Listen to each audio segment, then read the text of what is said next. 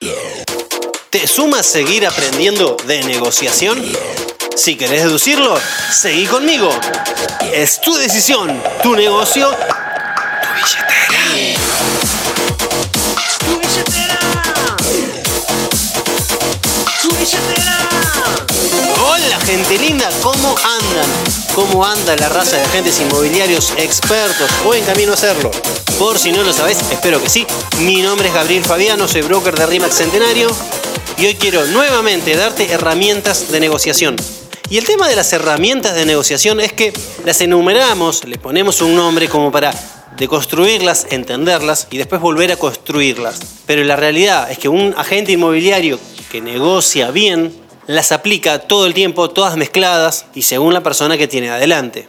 Pero insisto, las enumeramos, de hecho hoy te voy a dar cinco, cinco estrategias de negociación para que las puedas entender, para que las puedas mejorar si es que ya las haces de manera intuitiva y para que finalmente las internalices cada vez más y eso hagan que seas un gran negociador o negociadora. Y algo importante es que cuando encontramos técnicas puntuales, precisas, específicas, muchas veces nos cuesta trabajo implementarlas porque son nuevas para nosotros. Entonces implementarlas nos ponemos un poco duros así y a veces las descartamos porque decimos, mira, esto a mí no me sale, la verdad no, no sirvo para esto, o esto no lo aplico, o esto no me salió y ya. Y la verdad es que para que realmente te salga, tenés que aplicarlo muchas veces, hacerlas una y otra vez, hasta que de manera intuitiva, de modo automático, es decir, que tengas una capacidad inconsciente, a nivel inconsciente, en negociación.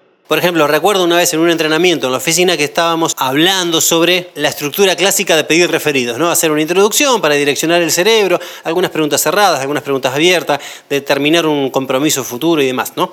Y una gente me dice, mira, si bien eso puede ser que sea efectivo, si yo lo aplico y lo digo así, quedo medio como duro. digo, bueno, quedas duro porque no te sale, porque todavía no lo incorporaste y no lo adaptaste a vos y no lo haces de manera fluida. Y salta otro agente ahí y cuenta, mira, yo pedí referidos ayer, pero no usando esta estructura, sino simplemente charlando, ay, contanos, ¿cómo fue? Y bueno, yo hice esto, esto, esto, y lo, pero mira, acabas de aplicar a la perfección la estructura del pedido de referidos. Le hablaste, le direccionaste el cerebro, le hiciste algunas preguntas cerradas como para enmarcar el camino al cual vos querés llevar la conversación. Y demás, ¿no? Y la persona me dice, ah, mira, ni me di cuenta. Bueno, ese es el punto. Cuando vos algo lo tenés tan ensayado, tan practicado, primero lo descubriste, después lo empezaste a aplicar, hasta que después lo incorporaste en vos y ya ni siquiera te das cuenta que lo estás aplicando. Menciono todo esto porque este es el quinto podcast de negociación que estoy grabando con algunas técnicas específicas concretas. Y hay muchas otras técnicas que puse en otros podcasts que no le puse de nombre de negociación, pero tiene mucho de negociación, como por ejemplo la de ser transmisor de mensajes a un negociador, que esa la aprendí de David Knox, un gran negociador inmobiliario, y la aprendí porque siempre tuve el hábito de aprender y mejorar y te recontra sugiero que hagas lo mismo. Y para que lo hagas, acá te doy 5 estrategias de negociación. Estrategia número 1. Etiquetar. Cuando estás en una negociación, por ejemplo, entregando una CM o una oferta, la base con la que la persona recepciona la información que vos le estás dando es con la de sus propias expectativas. Por eso es tan importante ir seteando expectativas todo el tiempo. Esa es otra técnica de negociación. Pero volviendo a esta, la de etiquetar. Cuando sus expectativas difieren mucho y sobre todo negativamente de lo que vos le estás informando, al cliente se le van a generar muchas y diferentes emociones, todas seguramente con un grado muy alto de intensidad. Y es lógico, ¿no? Pobre persona, estaba esperando algo y vos le tiraste una bomba. Supongamos que esperaban que su propiedad valiera 100 mil dólares y tu ACM le da 65. ¡Nah! ¡Está re loco, amigo! Entonces, salen las emociones y sensaciones como sorpresa, enojo, decepción, frustración, negación y un montón de sensaciones, emociones, que lo lógico sería que desemboquen en el mercado, en las políticas económicas, o en sí mismo por haberse autoseteado expectativas tan altas. Sí, sí, ya sé. Pero lo que normalmente pasa es que esas emociones desembocan en vos, que sos quien le está dando la información. De ahí la frase, no maten al mensajero, ¿no? Bueno, está bien, es parte de nuestro trabajo manejar eso. No está mal lo que hacen. Es una situación normal para el otro. Es un mecanismo de defensa emocional y financiero. Hay que entenderlos, hay que comprenderlos. Bueno, simplemente sus expectativas y la realidad no tienen punto de intersección y eso no les gusta. Entonces, en esas situaciones que hay ciertos picos de tensión emocional, una técnica de negociación es la de etiquetar, etiquetar. Etiquetar es poner en palabras la emoción ajena y llevarla a la conversación, ponerla ahí arriba de la mesa y no desconocerla, saber que está ahí, hacerle saber al cliente que es normal que esté esa emoción ahí y que vamos a tener que hacer algo con eso. Pero al etiquetarlo, el cliente ya no tiene que ocultarlo, ni avergonzarse, ni sentirse mal al respecto, porque vos le estás validando ese sentimiento. Entonces, conversando con el propietario y etiquetando la emoción, Supongamos, ¿no? Entregás el ACM y le decís, parece que esto te frustra. Es entendible. O suena que estás decepcionado con la situación y lo entiendo. ¿Esto te enoja? Es entendible. No importa tanto la frase, porque tiene que ser sentida por vos, ¿no? Y por el propietario. Y con un tono de voz adecuado en función de la situación. Pero el punto es etiquetar la emoción y hacerla visible para que la persona, el cliente, luego decida qué hacer con esa emoción. Cliente luego decida qué hacer con esa emoción. Y ojo, también para ayudar al cliente a que tome conciencia que precisamente es una emoción, lo que tiene adentro, y no un análisis financiero, inmobiliario, macroeconómico, estadístico, sino una emoción potencialmente negativa como la negación. Cuando te dicen, no, mi propiedad vale más porque vale más, y punto, no pienso regalarla. ¿Y dónde está el análisis ahí? No, no hay ningún análisis, hay una emoción, un mecanismo de defensa. Entonces, la idea de etiquetarlo es que sea visible y esa emoción después podamos reemplazarla, modificarla, analizarla o lo que sea. Es parte de la empatía también, ¿no? Reconocer las emociones, sobre todo las intensas, cuando están en juego. Y el solo hecho que etiquetes la emoción, te aseguro que va a hacer que su intensidad baje y el cliente también pueda pensar más racionalmente. Acordate que di una técnica por ahí que era racionalizar la emocionalidad. Bueno, esto ayuda a racionalizar la emocionalidad. Y obviamente decimos una etiqueta cuando tenemos o creemos tener indicios fuertes de que hay esa sensación por los gestos corporales, por el tono de voz, por los cambios de las posturas, la palabra, el lenguaje corporal, etc. Y ojo, también sin miedo a equivocarse, porque tal vez nos arriesgamos a poner una etiqueta y el cliente te dice, no, mire, nada que ver, no es eso, lo que me pasa es esto otro. Bueno, no pasa nada, nos retractamos y continuamos y buenísimo que el cliente puso algo arriba de la mesa. Y una cosita más, esta técnica yo la usé muchas veces sin darme cuenta que la estaba usando, simplemente poniéndome en los zapatos del otro, comprendiéndolo para que luego me comprenda a mí. Pero cuando la leí en un libro, un libro que se llama Rompe la barrera del no, de Chris Voss, que es un buenísimo libro de negociación, te lo recomiendo. Ahí la pude visualizar con más claridad y el solo hecho de saber de su existencia hizo que cuando la aplicara, la aplicara mejor, porque lo hacía más conscientemente. Strategy number two. Empezá con lo negativo. Cuando en una negociación vos suponés que vas a tener un 75% de probabilidades de recibir un gran y enorme no, así un no que te van a dar una piña, o sea, un no que vos decís, mira, no hay manera que esto lo consiga. Bueno, en esos casos poné vos mismo al inicio de la conversación lo negativo delante de todo, que se acepte y luego vamos a lo positivo desde ahí. Esta técnica de negociación vendría a ser como una especie de seteo de expectativas ultra acelerado. Mira, ya que estoy contando cosas que pasaron en la oficina, cuento un ejemplo real para entender mejor el concepto. Teníamos una publicación de 52 mil dólares. Las expectativas del propietario era al menos 50 mil. La oferta de 46. Tiempo de visita 60 días, visitas un oferente. O sea, si en 60 días fue una persona sola a verla y esa hace la oferta, mira, más vale aceptarla. Porque no va a haber otra. Vos y yo sabemos que no va a haber otra. Y acá alguno tal vez diga, bueno Gaby, pero acá ya estabas en el medio de una negociación mal hecha porque debería ser seteado la expectativa. Sí, está todo bien, pero estábamos acá, en ese punto. Bueno, ¿qué hacemos ahí? Que empiece el juego. Sabíamos que el propietario nos iba a sacar carpiendo con la oferta, porque sus frases constantes eran, por menos de 50 prefiero no venderlo. Y por otro lado teníamos al comprador que no tenía ni forma ni intenciones de superar los 46. Entonces nos reunimos con el propietario, empezamos a saludar y empezamos con las malas noticias. De una, ¡boom! Ahí, mira, tenemos una oferta que no cumple tus expectativas. Tal vez elijas no venderla. Tal vez te hagas sentir mal. A nosotros tampoco nos gusta esta situación y bla, bla, bla, bla. Todas bombas. Entonces, una vez tirado todo ese arsenal, el propietario hizo, sin saberlo, ¿eh? dos cosas importantes en una negociación. La primera se sintió comprendido y consecuentemente bajó la guardia y empezó a hacer equipo con nosotros. Ya no tenía ganas ni intenciones de negociar con nosotros porque sabía que lo comprendíamos y que estábamos de su lado. Inclusive hasta corporalmente cambió su actitud de defensiva y pasó como una actitud así de cooperación. Desde ese momento se empezó a dejar liderar por nosotros. Y lo segundo que hizo fue poner sus expectativas por el piso. Esperaba lo peor. O sea, ya no tenía en mente intenciones de escuchar algo bueno, ni siquiera algo malo. Solo quería saber cuán malo era, como para saber si era algo más o menos digerible o algo aún peor.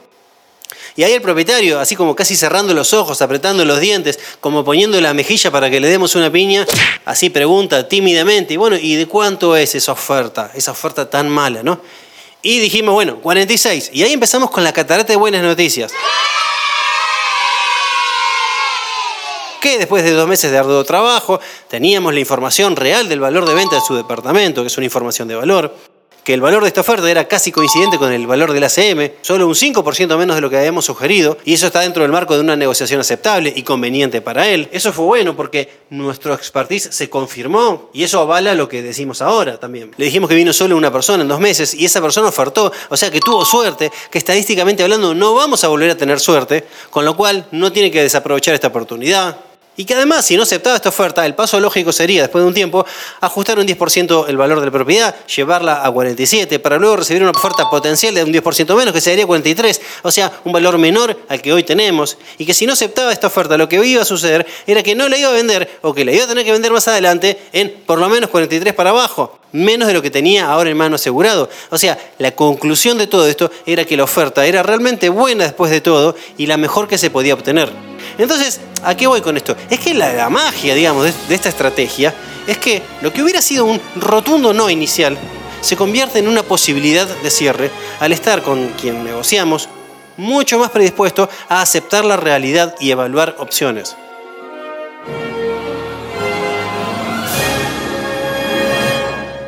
Y obvio que si esto no funciona, tenemos un as abajo de la manga, que es recordarle su interés. Y cómo, en este caso con 46, se alcanza para cubrir su interés. Y que iba a tener que elegir entre la posición de especulación financiera basadas en meras expectativas fantasiosas o entre el interés de satisfacer su necesidad insatisfecha. Esa es otra estrategia de negociación. Y ahí voy con esto de que todas se terminan siendo un poco mezcladas. Y también el punto es que siempre sirve tener un plan adicional de refuerzo. Pero es de refuerzo, es como esa frase de no tirar toda la carne al asador de una, ni tampoco sobrevender lo vendido. Estrategia número 3. Definí tu estrategia. Mira, esto que te voy a decir ahora es una técnica de negociación. Bueno, tú eres tonto. Pero lo más importante es que simultáneamente es una técnica de estabilidad emocional y de administración del tiempo. Supongamos esto, te pongo en un contexto como para que me entiendas. Estás en el medio de una negociación difícil. Un vendedor, un comprador con una oferta, con la que no se está consiguiendo un acuerdo. Y estás ahí, ¿no? En el medio del baile, intentando crear lazos, puentes y acuerdos.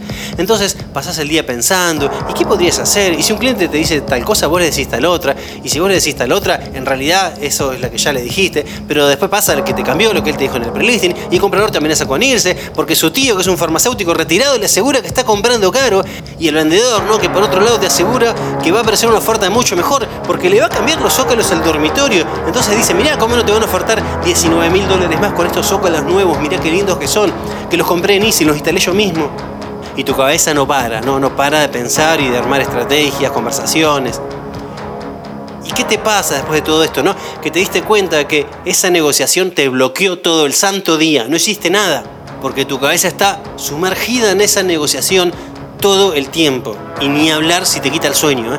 ni hablar si te despertás en la mitad de la noche pensando en esta negociación. Eso que quede claro es una señal explícita de estrés, lo cual hay que evitar. Seguramente como agente, una negociación te eliminó no uno, varios días de tu agenda. Entonces, en el medio de todo ese contexto, ¿cómo haces para tener la mejor estrategia de negociación posible y simultáneamente de tener la motoneta esa de la mente y que además no te genere estrés y no te anule el resto del día? Suena lindo, ¿no? ¿Cómo se hace? Mira, tenés que tener un cronómetro una hoja de papel. Anota, cronómetro, hoja de papel, una virome y 15 minutos de tu tiempo. Entonces, pones el cronómetro, 15 minutos de tiempo y empezá. Flow total en eso. No tenés más nada que hacer que estar inmerso en esta negociación. Celular afuera, distracciones afuera, redes sociales afuera, todo afuera. Estás en esto, 100% en esto. Son solamente 15 minutos. Y en esos 15 minutos, tal vez te sobren algunos, vas a tener que elaborar una estrategia de negociación. Entonces empezá a escribir ya en tu hoja. ¿Qué vas a hacer vos? ¿Cuál es el paso siguiente? ¿Vas a llamar al propietario ahora y le vas a decir tal cosa? ¿O te vas a reunir personalmente para impactarle un poco más profundo? ¿O vas a esperar 72 horas la respuesta? Y si te llama antes, ¿qué haces? ¿Lo contactas vos y le decís tal cosa? ¿Simultáneamente le transmitís un mensaje al comprador y otro al vendedor? ¿O le decís una cosa a uno y después al otro? ¿Te juntás personalmente uno con uno? ¿Pones un ultimátum o un deadline? ¿Propones una estrategia en conjunto con una de las partes? Y sea como sea, armás una estrategia. No importa tanto qué, sino lo que importa es que sepas qué. Es decir, que tengas una estrategia y en esa estrategia tengas muy claro, pero muy claro, ¿eh? ¿Qué pasa si? O sea, hacer como una especie de diagrama con opciones, ¿no? O sea, vas a esperar 48 horas. ¿Y qué pasa si te llaman antes? ¿Qué pasa si te llaman después? Entonces, si te llaman antes, propones A. Si aceptan A, pasas al paso B. Si no aceptan el paso B, vas al paso C. Y si es B, concluís en D. Y si es C, concluís en D. Y si no es ninguna, cerrás ofreciendo la opción E. O sea que tu mente y tu creatividad vuelen. Vuela, vuela, con tu imaginación. Ojo, que tal vez la estrategia te aparezca casi instantáneamente porque un poco ya la sabías. Un poco ya la sabías. O te aparezca en 3 minutos, en 10 minutos o 15 como máximo. Y hay un porqué de 15 como máximo. Porque tal vez digas, no, pará, necesito un poquito más de tiempo. Mira, te aseguro que no. No necesitas más tiempo si pones a tu mente a trabajar en esto y nada más que en esto. A lo sumo podés compartir tu estrategia con una o dos personas, no más, ¿eh? que consideres referentes en negociación, para que te den su mirada y su opinión. Y luego podrás redefinir tu estrategia, como mucho ese paso adicional. Pero con todas las variantes que armaste, con toda tu estrategia pensada y analizada, sabiendo cómo actuar en cada caso, vas a tener mil veces más chances de cerrar la operación que si simplemente vas así improvisando y tirando así data y tirando info va a ser tu mejor estrategia porque no la estás improvisando, sino que realmente la elaboraste a conciencia. Y además, porque si en todas las variantes posibles de tu estrategia no se llegara a un acuerdo y la operación se cae, bueno, al menos vas a estar tranquilo que dejaste todo en la cancha y que hiciste el máximo esfuerzo para cerrarla. Y vas a usar esto como un aprendizaje en negociación, como una base para futuras negociaciones de la misma transacción. Y lo más importante de esta técnica es que una vez cerrada tu estrategia, y más allá de la ejecución en sí misma, no te dejes llevar por el run run de tu cabeza y que te mantengas fiel a tu estrategia sin aplicarle ningún cambio. Porque acordate que una estrategia, una vez que está cerrada, la cerraste y te sujetas a ella. Porque si de repente te pones a elaborar una estrategia nueva, diferente, a buscar nuevas variantes, opciones, Mira, lo que te va a pasar es precisamente lo que querías evitar, que estés toda una semana bloqueado con una negociación que no termina nunca. No tiene sentido que sigas todo el día carburando con lo mismo y con una estrategia de negociación en constante cambio. Y si esto no te sale, que quede claro esto. No es culpa de la negociación, no es culpa de los clientes, es culpa tuya, por no tomar decisiones. Entonces, simplemente decidilo, usa esta estrategia, cerrala y otra cosa, punto, se terminó ahí. Si la estrategia indica que tenés que hacer tal cosa, la haces y ya, y te sacás el tema de encima. Además, no te olvides que esto es un negocio de volumen. Y esta transacción, porque la negociación es de la transacción, tiene que ser solo una negociación de tantas. Entonces, usando esta receta, vas a tener primero una buena y pensada estrategia de negociación. Lo segundo, le vas a invertir poco tiempo, porque vas a tener como máximo 15 minutos de elaboración. Y lo tercero, dado que en el paso a paso de la estrategia no hay espacio ni lugar para diálogos internos que habiliten a redefinir la estrategia, bueno, no vas a tener la necesidad de invertirle más tiempo, emoción y energía. Y consecuentemente, con la agenda libre y con la mente despejada, vas a poder ocuparte de otras operaciones, de otras transacciones, de otras estrategias de negociación. Y ahí cuando te quieras dar cuenta, vas a tener la capacidad de llevar adelante varias operaciones simultáneamente porque creció tu conocimiento y tu poder de negociación. Entonces van a crecer tus números. Y nunca olvides que los números hablan por vos. Summer's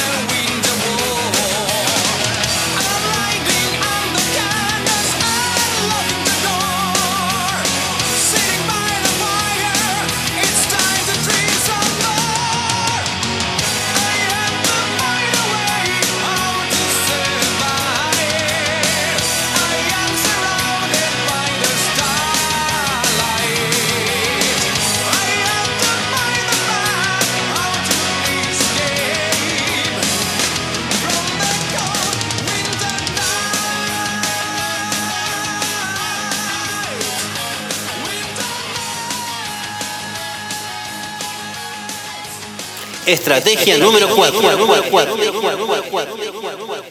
Negociar sin entrar en una zona de apuestas. ¿Qué quiero decir con esto? Bueno, mira, en una negociación hay ciertas idas y vueltas que deberíamos tener ciertamente controladas, ¿no? Porque cuando perdemos el control de la negociación, se convierte en una apuesta. Imagínate un tipo en la ruleta, ¿no? Que pone un montón de fichas al pleno y te dice, mirá, estoy negociando con la banca. No, no, flaco, no estás negociando nada, estás apostando. Tal vez te salga bien y ganes un montón de plata. O tal vez te salga mal, matemáticamente es lo más probable, pero es una apuesta, sujeta a la suerte. Bueno, así a veces se comportan algunos pésimos negociadores que se creen buenos negociadores. Y perdón por tirar palos, ¿no? Pero tratando de ser un poco más empático con estos pésimos negociadores que apuestan, que normalmente pasa mucho con los propietarios, a veces también con algún que otro inmobiliario, ponele. Bueno, quiero decirles que se queden tranquilos, que es no normal, es parte del desarrollo de la expertise en negociación. Sobre todo, ojo, aquellos que tienen intenciones de negociar cuando hay que hacerlo y además son buenos agentes y buena gente porque quieren defender los intereses del cliente. Pero hay una línea delgada ahí que divide cuando una negociación, por más buena intención que haya, se convierte en una apuesta que puede arruinar todo el proyecto y las necesidades de las partes. La clásica, el ejemplo clásico clásico es cuando un propietario necesita vender como prioridad 1 y también necesita el máximo dinero posible como prioridad 2. Entonces, la publica a un precio demasiado alto, o sea, la prioridad 2, y después no se vende, que era la prioridad número 1. Otro ejemplo clásico es cuando hay una reserva y se contraoferta, y se le pide así a cara de perro al comprador un poco más, tanto que el tipo se da vuelta y se va perdiendo la reserva, ¿no? Y yo ahí le preguntaría, señor propietario, señor inmobiliario amateur, ¿qué hiciste? Queriendo defender a tu cliente, lo terminaste perjudicando. Mirá, un inmobiliario transmisor de mensajes que no aporta demasiado valor, ni siquiera interés, tal vez no lo hubiera arruinado como le arruinaste vos. Porque el transmisor, mirá, no hace mucho. Entonces, como no hace mucho, nunca entra en la zona de apuesta. Tal vez ya lo dije, pero he visto muchas, pero muchas propiedades publicadas a precios inferiores a ofertas previamente rechazadas. Y yo digo, pará, ¿por qué la rechazaste si ahora estás dispuesto a venderla? Y bueno, sacando las excepciones, ¿no? Que que cambió el interés del propietario, por ejemplo, normalmente porque apostaron. Apostaron a conseguir un poquito más y le salió mal. ¿Negociaron? No, apostaron, que no es lo mismo. Y tal vez alguno diga, bueno, Gaby, mirá, algunas negociaciones se ganan, otras negociaciones se pierden. La verdad que no, porque esas son apuestas, no son negociaciones. Son apuestas basadas en ganar-perder, en vez de negociaciones basadas en ganar-ganar. Entonces, querido inmobiliario, futuro experto en negociación, escúchame con atención. Cuando negocies, ya sea presentando una CM, una oferta o lo que sea, conseguí lo máximo para tu cliente, lo máximo. Tirá de la soga tanto como sea posible, pero estate atento a que esa soga no se corte. Máxima tensión, sí, pero que nunca se corte. O sea, nunca entres en esa zona de apuesta. Porque te puede salir bien, sí, obvio que te puede salir bien, pero también te puede salir mal. Y que te salga mal es muchísimo más caro que el beneficio de que te salga bien. Porque podrá venir alguno y decir, mirá, le conseguí un 2% más, un 3% más al cliente. Bueno, buenísimo. Siempre y cuando sea una negociación controlada que no perjudique los intereses principales de tu cliente. Porque si te salió mal, perdiste. E hiciste perder. Y si te salió bien, fue de suerte. Pusiste demasiado en riesgo y no vale la pena. Pregúntenle a cuánto inmobiliarios se cruzaron, cuántas veces rechazaron ofertas, más por voluntad de ellos que por la de los mismos propietarios, o por voluntad de los propietarios porque ellos no negociaron lo suficientemente y después el inmobiliario y el propietario se quieren matar porque le terminan vendiendo un valor mucho más bajo. ¿Y por qué hicieron eso? Porque entraron en la zona de apuesta. Y voy con la quinta y última estrategia de negociación, que más que estrategia es un paradigma y es no existe el inmobiliario que vende sobrevaluado. Si alguien conoce uno, un inmobiliario que vendió cinco propiedades sobrevaluadas en los últimos dos años, mira que me lo presente, yo le doy 100 mil dólares de recompensa. ¿Y por qué ofrezco esta recompensa? Porque sé que no existe. Que quede claro eso, no existe. ¿Y por qué no existe? Bueno, porque como lo expliqué en el artículo no sé cuánto de la Constitución, los inmobiliarios no somos formadores de precio. Entonces, si no somos formadores de precios, no existe el inmobiliario que vende sobrevaluado. Porque si la propiedad no tiene escasez, o sea, me refiero a que no haya otras 10 propiedades parecidas, es una propiedad normal, si es una propiedad normal, el valor lo determina el mercado. Inclusive las propiedades con escasez también las determina el mercado, pero digamos que es un poco más difícil distinguir el mercado. Entonces, volvemos a las propiedades normales.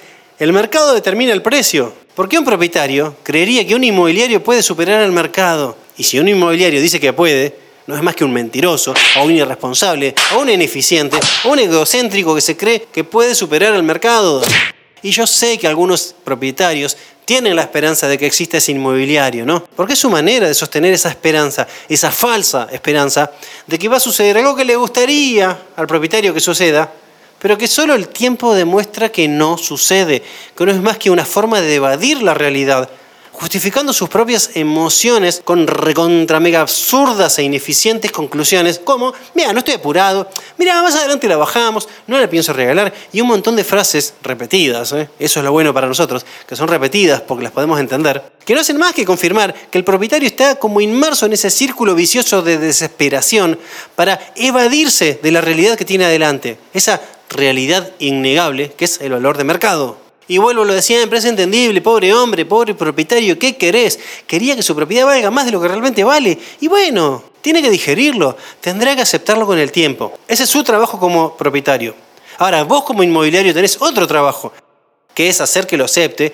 Y para que lo acepte, además de toda la racionalidad que aporta el ACM y su explicación, tenés que ir a la emoción, comprenderlo para ser comprendido y desterrarle de raíz la esperanza que va a vender sobrevaluado y hacerle saber que no vas a alimentar esa falsa esperanza, que entienda que no es más que una falsa esperanza.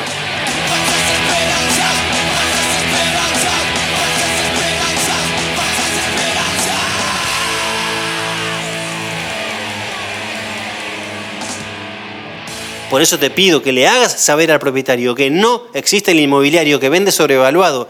Lo que sí existe es un inmobiliario que negocia, y eso es mucho, ¿eh? porque te puede conseguir primero una oferta y después hacer que esa oferta sea el máximo valor. Y con el máximo valor me refiero a conseguir más dinero de lo que te podría conseguir un inmobiliario que no negocia. Pero esa negociación tiene un límite. Pensá, no sé, por ejemplo, un 10%, lo cual es un montón, realmente un montón. Pero esa negociación nunca va a ser de un 20 o un 30% por arriba del valor del mercado. Posta, no existe. No existe el inmobiliario que vende sobrevaluado. No me voy a cansar de repetirlo. Además, posta, pensémoslo, no existe porque en el fondo los compradores no son tan pelotudos, tan tontos, como para comprar algo de peores prestaciones con el mismo capital, ¿no? Entonces, si vos estás hablando con un propietario, tenés que hacerle ver tres opciones. Una, vendés en los próximos tres meses al valor de mercado, que vamos a averiguar cuál es. Y de lo cual uno como inmobiliario puede influir hasta un 10% como máximo, ponele, negociando como un campeón. Pero más que eso no, porque los inmobiliarios no somos formadores de precios. La segunda opción es vendés dentro de un año, posiblemente a un 10% menos de lo que valga hoy si estás en un mercado a la baja. U, opción 3, no vendés, si te quedas con la propiedad y está todo bien, es tuya. Hacé lo que quiera, es tuya, es tuya. Es tuya. Porque es tuya, Juan. Juan. Es tuya. Entonces, señor propietario, ¿cuál de las tres opciones elegís? Porque son de esas tres. No hay una cuarta, no hay una quinta opción. No está la opción, no, mira, sí la quiero vender, pero un 20% más. Ah, ese es el punto 3. O sea, no la querés vender y te la querés quedar. Perfecto, quédatela. Es tuya. O a lo sumo la opción 2, la vendés dentro de un año cuando bajes el precio al valor de mercado. Con lo cual te pregunto, ¿elegís la 2? ¿Elegís la 3? ¿Cuál elegís? Y yo en lo personal le marcaría mucho al propietario que estas tres opciones se van a dar independientemente de quién sea el inmobiliario, que quede claro eso. No está la opción que el inmobiliario Pepito me lo vende a más, porque no existe el inmobiliario que vende sobrevaluado. Sí existe el inmobiliario que negocia, y eso es mucho. Sí está el inmobiliario que consigue una oferta, y eso es mucho.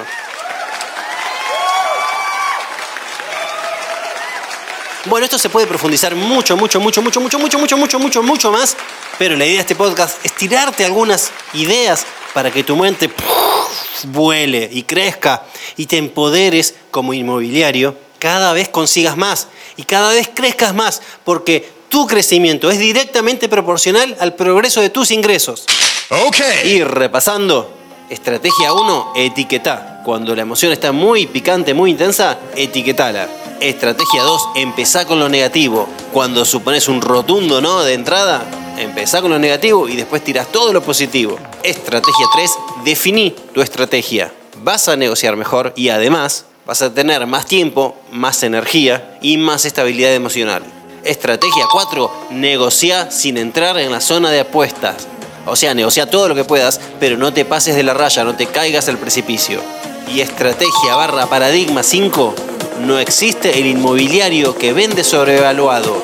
Ante cualquier consulta, duda, sugerencia, idea o lo que sea, sabes dónde me puedes contactar. Y si no lo sabes, averigualo, es fácil. Te mando un beso, un abrazo y muchos, muchos, muchos éxitos. Y parte de ese éxito que sean un montón de dólares para vos. Adiós, Dios, Dios, Dios, Dios, Dios.